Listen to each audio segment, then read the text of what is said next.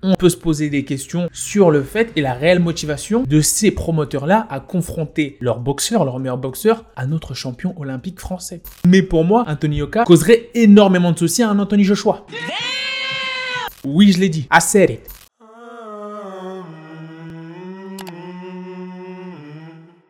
Hey yo, bienvenue dans le podcast The GOAT MMA Boxing. Comment on se retrouve la GOAT Family? J'espère que vous allez bien.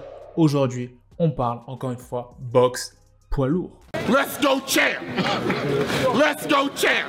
Et ouais, parce qu'il y a deux parties dans cette vidéo. Et la première va concerner notre, on l'espère, futur champion français, Tony Yoka, la conquête. Et on va essayer de comprendre et justifier son classement mondial chez les lourds, qui est à la place de 12e. Donc là, on va se référer au site heavyweightboxing.com qui est assez connu et qui est un site à peu près de référence hein, pour ce genre de classement-là chez les lourds qui est très bien fait d'ailleurs. Je vous invite à aller le voir. Et on va essayer d'expliquer en partant bien sûr de sa position au classement. On va, on va, pas forcément faire les combattants qui sont derrière lui, mais plus s'intéresser aux combattants qui sont devant lui. Donc les 11 qui sont devant lui. Et la première chose que j'ai envie de dire, c'est que lorsqu'on regarde les 11 boxeurs qui sont devant lui, il y a une majorité d'anglais. Une majorité d'anglais et une majorité d'américains. En même temps, c'est assez logique. Hein. C'est assez logique parce que ça coïncide avec le fait que ce sont ces deux pays-là qui étaient les plus actifs durant la pandémie de C19. Voilà, je vais dire plutôt C19 que le vrai mot pour éviter d'être vraiment strike par YouTube, hein, vous les connaissez. Maintenant, on voit que comme ces pays-là étaient les plus actifs, forcément ils se retrouvent à être le plus, avoir grappillé, pardon, le plus de place dans ce classement-là. Mais maintenant, la question qu'on veut savoir, nous, la question à laquelle on veut apporter une réponse, c'est est-ce que tous ceux qui sont devant Tony Oka, le champion olympique, hein, de Rio 2016, sont tous plus forts que Tony? Est-ce que tous ceux qui sont devant Tony Oka en partant de Robert Elenius sont tous plus forts que Tony Oka? Alors là, c'est assez intéressant parce qu'on voit déjà que la moyenne d'âge est assez élevée. Ça va pas en dessous de 30. Que ce soit pour Joe Joyce, Louis Ortiz, qui approche la quarantaine, qui a limite 40 ans. Si on clique sur le profil là, on voit que Louis Ortiz a 41 ans. 41 ans, Louis Ortiz. Robert Elenius, 37 ans. Donc on voit que ça, ça frôle la quarantaine. je veux dire, à moins que ce soit pour des Michael Hunter qui ont eux, je crois, 30 ans, des Andy Ruiz qui 32 ans. Voilà, c'est assez élevé. C'est-à-dire que Tony Yoka, pour avoir 28 ans, donc il écrit 28 sur le site, je sais pas s'il va sur ses 29 ou autre, Tony Yoka, il fait partie des plus jeunes de ce top 15 là. C'est ça qui est assez marrant. Il fait partie de ces plus jeunes. Et on voit que la catégorie heavyweight est une catégorie assez vieillissante. C'est pas forcément le cas des champions. Hein. Je crois qu'il a que, il a que 33 ans, je crois, Tyson Fury, si je me trompe pas. Ça, oui, il a 33 ans. Euh, t'as un Deontay Wilder qui a 35 ans. T'as un Anthony Joshua qui a 30 ans. Donc, qui, voilà, il est champion unifié. Il n'est pas si vieux que ça, mais son règne commence un peu à durer. Waouh, frère. C'est compliqué la vidéo. Là, c'est compliqué.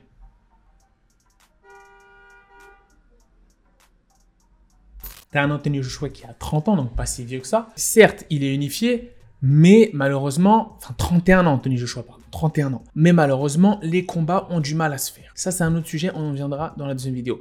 Et en parlant du fait que les combats aient du mal à se faire, non seulement, donc je l'ai dit, les plus actifs c'était les Anglais et les Américains, d'où leur prédominance dans ce classement et notamment dans ce top 10. Mais en plus de ça, Tony Oka, lui, il est français. Il est français, il y a eu le C19, il est à l'étranger malgré le fait qu'il était en contact avec des Bob Arum et des Frank Warren. Frank Warren pour MTK, Bob Arum pour Top Rank. On lui a proposé certains combats. D'ailleurs, je vous invite à aller voir la récente interview qui est au top de Box Attitude avec Tony Oka. La vidéo va s'afficher juste ici. On peut se poser des questions sur le fait et la réelle motivation de ces promoteurs-là à confronter leurs boxeurs, leurs meilleurs boxeurs, à notre champion olympique français. C'est une question qu'on peut se poser. Ont-ils peur Tony Oka est-il évité?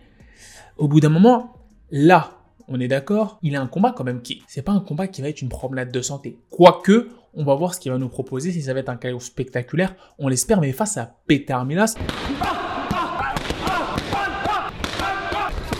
À Roland Garros, ce 10 septembre, donc ça fait plus d'une trentaine, quarantaine d'années hein, qu'il n'y a pas eu de combat à Roland Garros, et là, combat poids lourd, opposant un Français à Peter Milas, donc ça fait, vraiment plaisir. La question qu'on peut se poser, c'est est-ce que ce combat-là va lui ouvrir les portes de ces gros combats? Parce que là, il n'y a plus que ça pour Tony Yoka, clairement, en heavyweight. Moi, ça va faire, les gens, ceux qui me connaissent depuis un moment, savent que ça va faire plus d'un an, même plus de deux ans, que je dis que Tony Yoka est prêt pour le top 10.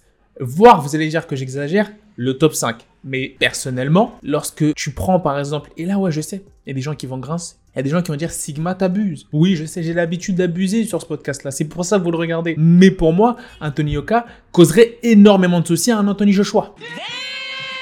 Oui, je l'ai dit, assez. pour ce qui est des deux autres du trio, on va dire légendaire, Tyson Fury et Dante Wilder, ça peut être un peu plus compliqué. Mais je pense que ouais. En plus, si c'est pour toutes les ceintures, moi j'ai hâte, moi j'avais hâte hein, avant cette fameuse pandémie de C19 que Tony Yoka se retrouve face à Anthony Joshua. C'était mon rêve moi parce que je me dis c'est un match-up et je vais pas l'analyser tout de suite, mais c'est un match-up qui est super intéressant pour le Frenchman. Très très intéressant. Maintenant, faut pas oublier que le Frenchman, il a beaucoup d'expérience en amateur. L'un des meilleurs pédigrés de la catégorie mondiale. On va dire qu'il a rencontré le top niveau. Il a boxé des jujus à leur prime. Hein. Les mecs, ils avaient 30 ans. 30 ans quand, il, quand euh, s'est fait battre à peu près, je crois c'est ça, c'est l'âge qu'il avait, quand il s'est fait battre au JO face à Tony Yoka. Donc là, on peut se dire, ouais, c'est intéressant ce qui est en train de se passer.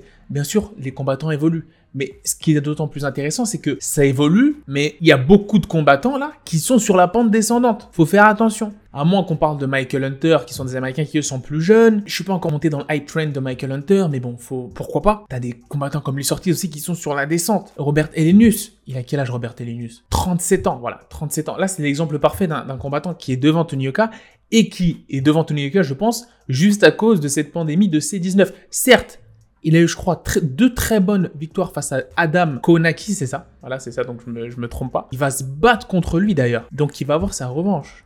Donc ça, ouais, donc là c'est une revanche. Là c'est la deuxième fois qu'ils s'affrontent. Super intéressant ça.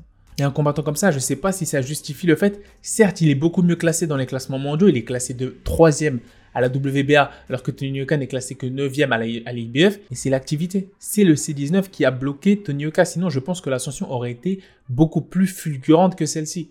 Et on peut dire que nous, les fans, on est frustrés, mais le plus gros frustré dans cette histoire, comme l'a dit Tony Eka dans l'interview de Box Attitude, c'est lui-même. Il est vraiment très frustré de toute cette attente-là. Et je pense, je suis intimement convaincu que lorsqu'on va le voir step up en compétition, qu'on va le voir affronter de très gros, gros, gros adversaires, on va être agréablement surpris. Faut pas oublier qu'il a une très bonne team, notamment même aux USA, qui s'entraîne aussi avec des Virgin Hunter, qui l'ont coûté d'André Ward. Il a une très bonne team autour de lui. Une très bonne team. Et c'est un combattant qui est très coachable. Avec le peu de combat, on peut dire ça comme ça en professionnel qu'il a eu, on a vu qu'il avait été testé, Tony. On a vu qu'il avait été testé, on a vu qu'il avait un menton. Là, tu me dis, tu vas le mettre face à un top 5. Pour moi, face à un Dylan White, par exemple, ça sent très bon. Ça sent très bon. Euh, Dylan White, d'ailleurs, il a quel âge? On regarde, il a quel âge Dylan White? Il a 31 ans. Ouais, donc quoi, c'est le même âge. Il est jeune, il est encore très jeune, Dylan White. Après, il a pris des KO. Il a pris des KO face à des Povetkin, si je me trompe pas. C'est Tony Yoka n'a toujours pas pris. Tony Yoka est frais dans ce game. C'est son moment.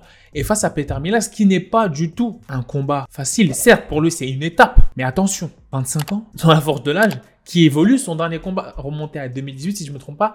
Le mec est très tricky. Déjà, c'est un southpaw, c'est-à-dire qu'en gros, il, il, boxe en gaucher. Il change souvent de garde. Et en plus de ça, il est rapide et technique. Il a de très bonnes combinaisons et très fluide. Et il faut faire attention au lucky punch. Quand je dis lucky punch, pourquoi? Parce qu'on n'est jamais à l'abri, chez les poids lourds, de se faire prendre par une combinaison. C'est une réalité, les gars. Il faut se dire, là, c'est un combat d'étape pour Tony Yoka, mais c'est aussi un combat dangereux. C'est-à-dire que c'est une très grande opportunité pour Peter Milas d'intégrer ce classement-là. Ça va dans les deux sens. Je pense personnellement que Tony Yoka va faire le boulot, en tout cas. Je l'espère, je m'attends à ça et j'espère avec un chaos spectaculaire, ce qui va propulser son nom, sachant qu'il a déjà pas mal de lumière un peu sur lui quand t'es champion olympique, médaille d'or, même si t'es français et que la boxe en France c'est un peu compliqué en ce moment, dans son cas, ça devrait aller si il arrive à propulser le chaos qui fait le buzz, il boxe là-bas, il est patriote, c'est bien, mais je veux dire, le C19 a beaucoup trop bloqué la boxe en France. On va pas se mentir là-dessus. Je pense que je le verrais bien plus boxer aux États-Unis. Robert Elenius, plus sorti, Joseph Parker, Joe Joyce, Michael Hunter, Andy Ruiz, jusqu'au top 3. Eh, jusqu'au top 3, Tony Yoka, pour moi, peut créer son chemin de manière fulgurante. Là, vous dites peut-être que j'abuse, peut-être qu'il a pas le niveau, peut-être qu'il n'a pas été prouvé. Chez les boxeurs d'élite, les gens le connaissent. Du top 1 au top, au top 30, les gens connaissent Tony Yoka, les gens savent de quoi il est capable. Et moi inclus. Et personnellement, je pense que si tout se passe bien pour lui sur les deux prochaines années, il se dirige vers, on va dire, ses titres mondiaux de manière assez fulgurante. Reste à voir. Mais si je devais donner une petite prédiction, J'espère, je, je m'attends à voir quelque chose de spectaculaire à Roland Garros de la part de Tony Yoka face à Peter Milas. Voilà ce à quoi je m'attends. Maintenant, lorsqu'on parle du top 3 de cette catégorie, justement, ça nous amène à notre deuxième sujet. Et quand on parle du top 3, malgré le fait qu'il ait les ceintures, ça dérange pas mal de personnes quand Anthony Joshua est soit devant, devant Deontay Wilder. Parce qu'il est devant, justement, il fait partie de ce trio infernal légendaire, mais il fait pas partie de ceux qui sont affrontés. Actuellement, la conversation, elle est entre Tyson Fury et Deontay Wilder. Il y en a beaucoup qui disent que Anthony Joshua, à l'époque où ça comparait énormément Wilder et Joshua et que les gens disaient que les deux s'esquivaient, beaucoup de personnes donnaient Wilder vainqueur par KO. Et Là, je sais pas. On va voir ce que ça donne face à Usyk, même si je pense que ça va être compliqué. Ça va être un peu compliqué pour Usyk parce que vu comment il a débuté son entrée chez les lourds face à un Anthony Joshua qui, là, récemment, beaucoup séché. Je pensais, dans une de mes vidéos, j'avais dit qu'il va s'afficher juste là. J'avais dit qu'il allait arriver très lourd. Et ben non. Il arrive super sec, in shape, et ça, ça promet un combat super intéressant. Maintenant, ça amène le sujet suivant. Tyson Fury, Dante Wilder le combat qui devait avoir lieu le 9 octobre, qui doit avoir lieu, qui va avoir lieu, on l'espère le 9 octobre, je commence pas à être négatif. Malheureusement, il y a une nouvelle qui est sortie dans le journal Express, le journal anglais, et cette nouvelle-là, ah, malheureusement, c'est Eddie Hearn, hein, justement, CEO de Matchroom et promoteur atypique très connu hein, de Anthony Joshua, qui dit vouloir que Tyson Fury soit destitué de son titre WBC si le combat est encore une fois repoussé entre lui et Wilder. Parce que là, ça ferait un moment que il n'a pas défendu cette ceinture, qu'il n'a pas défendu une ceinture tout court. Et surtout, ça fera un moment que la fédération WBC serait bloquée par cette situation. Il y, a, des, mandateurs, hein. il y a des combats, il y a des challengers qui attendent hein, juste en dessous. Et là, ça va faire depuis quoi? 2020 Depuis février 2020 que c'est bloqué? Juillet, juillet 2020, si je me trompe pas, euh, ça commence à faire un peu long. Ça commence à faire un peu long, les mecs. Je sais pas comment ils ont été aussi patient, Suleiman, hein, le président de la, fédération WBC, c'est sûrement à cause du C19. Et là, ça commence à faire beaucoup. Et je vais pas rappeler, même si je le rappelle, malheureusement, ce n'est pas de mauvaise foi, le fait que Tyson Fury n'a pas, à ma connaissance, déjà défendu un titre chez les lourds. Là, ce serait, il serait intéressant de voir ce que ça donne lors de cette défense. On a vraiment envie de voir cette défense-là pour voir ce que ça donne. Et le fait que Eddie Hearn soit du même avis que Sigma et ait potentiellement des doutes sur le fait, oui excusez-moi, j'ai parlé de moi à la troisième personne, ça fait bizarre, sur le fait que ce combat se fasse ou non, euh, là ouais on peut se poser des questions les mecs, on peut se poser énormément de questions. Pourquoi est-ce qu'il aurait des doutes? Il a des informations off que nous on n'aurait pas. Parce que là c'est inquiétant les mecs. Là c'est inquiétant. Sachant que c'est l'une des dernières personnes à avoir fait business, en tout cas avoir essayé de faire business avec le clan Fury pour faire en sorte que le combat du siècle ait lieu. Avant qu'il ne tombe à l'eau à cause du litige judiciaire. Donc là, les gars, c'est pas que je suis un peu inquiet, mais je suis quand même un peu inquiet. Quand un Eddie un mec aussi crédible que ce mec-là, c'est relatif, nous dit carrément qui prévoit à l'avance de saisir la WBC pour que Tyson de Gypsy King Free soit destitué de son titre WBC, sachant que lui-même a d'énormes doutes sur le fait que ce combat allait arriver, j'ai l'impression qu'on porte la poisse. À force de le dire, ça, va vraiment arriver et le combat ne se fera pas. C'est vrai que moi, ça va faire 3-4 vidéos que je dis que, enfin, en même temps, vous êtes les mecs, la Good Family, est-ce que je suis tout seul à penser ça? Est-ce que je suis tout seul? C'est gros comme euh, une pastèque. Après, on serait plusieurs à se tromper. Et on espère qu'on va se tromper avec Eddie Hearn, qu'on puisse move on, qu'on puisse unifier ces ceintures-là et qu'on ait enfin un champion unifié. Parce que là, ça va faire plusieurs semaines, plusieurs mois que nous, on dit que le scénario qui va se produire, c'est que c'est Dylan White pour la ceinture WBC qui va se retrouver face à un Deontay Wilder. Et ça, bah, ça nous ferait, nous, ça nous ferait les affaires. Hein. parce qu'avec euh, cette année C19, on a eu une année un peu compliquée en boxe pour peser mes mots. Là, on serait plutôt content. On serait plutôt content. Et bon, bah,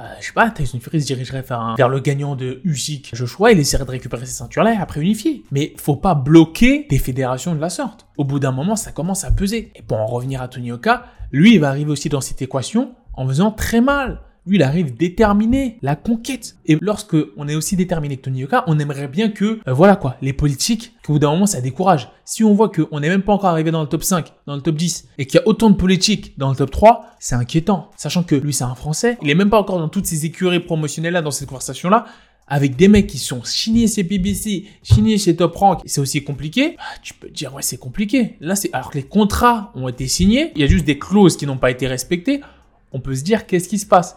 Et là, on est en droit, de la même manière qu'Eddie Hearn, de se poser des questions. Et lui, il a des doutes. Et c'est pour ça que je trouve que ces doutes-là sont justifiés. Et personnellement, je suis du même que lui, les mecs. Si ce combat-là est repoussé pour une énième fois, je pense qu'il est temps pour la WBC de dire Tyson, hop hop hop, t'es bien gentil, c'est bien, tu portes un message sur le mental awareness, les maladies mentales, la souffrance, etc., etc. C'est un combat très respectable, mais maintenant, il est temps, pour ceux qui veulent combattre sur le ring, de les laisser et de leur donner une chance. Parce que si tu continues à mener en bateau et en bourrique un Deontay Wilder, qui est assez patient, je trouve, hein, qui a été très très très patient, au bout d'un moment, il y a Dylan White qui s'impatiente. Il y a d'autres mecs derrière Dylan White qui s'impatientent. Il y a des tueurs dans cette catégorie heavyweight, des Ergovic, il y a des monstres. Si on retourne un peu dans ce, dans ce classement-là, on voit que Louis Ortiz classé quatrième à la WBC. Je regarde un peu, on va chercher ceux qui sont Poulet va classer à la WBC aussi. Et fait à Jackba huitième à la WBC, lui aussi doit péter un câble. Tous ceux qui sont classés à la WBC, ils doivent se dire, même Mourad Gassiev, hein, ils doivent se dire, bon, qu'est-ce qui se passe les mecs? Qu'est-ce qui se passe? Est-ce que cette ceinture-là, elle va continuer à être reportée? Est-ce qu'il y aura enfin un vrai champion? Il se pose énormément de questions, notamment Eddie Hearn. Et lui, Eddie Hearn, c'est un businessman. C'est pour ça qu'il commence à être agacé. C'est un businessman qui doit faire des gros combats. Tout le monde a été impacté. Non seulement, pardon, il y a eu des restaurants, il y a eu plusieurs institutions, il y a eu le monde du spectacle, le monde du divertissement sportif aussi, les mecs. Et ouais. Et là, Eddie Hearn, lui, il a envie de renflouer les caisses. Parce qu'il y a eu un gros investissement de sa part et d'autres investisseurs sur The Zone. Il faut que les combats se fassent. Donc au bout d'un moment, il va falloir arrêter de parler chinois. Moi, ce que j'aime bien chez Eddie c'est qu'au moins, il fait partie de ceux qui ouvrent les yeux, qui sont pas dans cette fausse narrative de tout est blanc au monde d'Alice au pays des merveilles. Non, non, non, il y a plein de choses qui sont grises, voire noires, et c'est assez sombre ce qui se passe derrière les coulisses et derrière les rideaux de tous ces combats reportés. Sur ce, la God Family, moi je voulais juste vous parler de ça. Donnez-moi votre avis. Est-ce que vous pensez qu'au bout d'un moment, faut casser, faut récupérer les ceintures si ça combat pas? Nous, on espère, hein. on croise les doigts, les mecs. On croise les doigts, on veut que ce combat ait lieu. Est-ce que vous êtes du même avis qu'Eddie Hearn et moi-même, et que vous pensez que ce combat bah vous avez des doutes. Vous avez des doutes, malgré le fait qu'on s'approche à grands pas de cette échéance, les gars on s'approche à grands pas. On va voir, on va voir, on va voir si ce combat se fait. On espère, mais s'il ne se fait pas, il va falloir que la WBC, hein, qui a eu des, décisions assez douteuses ces derniers mois ces dernières années, prenne des dispositions. Sur ce, la God Family, grosse force à Tony, la conquête Yoka pour ce combat face à Peter Milas ce vendredi. Grosse force aussi à Bilal Chitou, un Français qui va combattre pour une ceinture WBC Silver des points moyens. On voit que la boxe française, enfin, elle est plutôt pas mal. Hein. Il y a quand même des gens qui arrivent à porter cet étendard assez haut. Ça fait plaisir, malgré les situations sanitaires. On espère finir cette année de la meilleure des manières. Et sur ce, la God Family, je vous dis...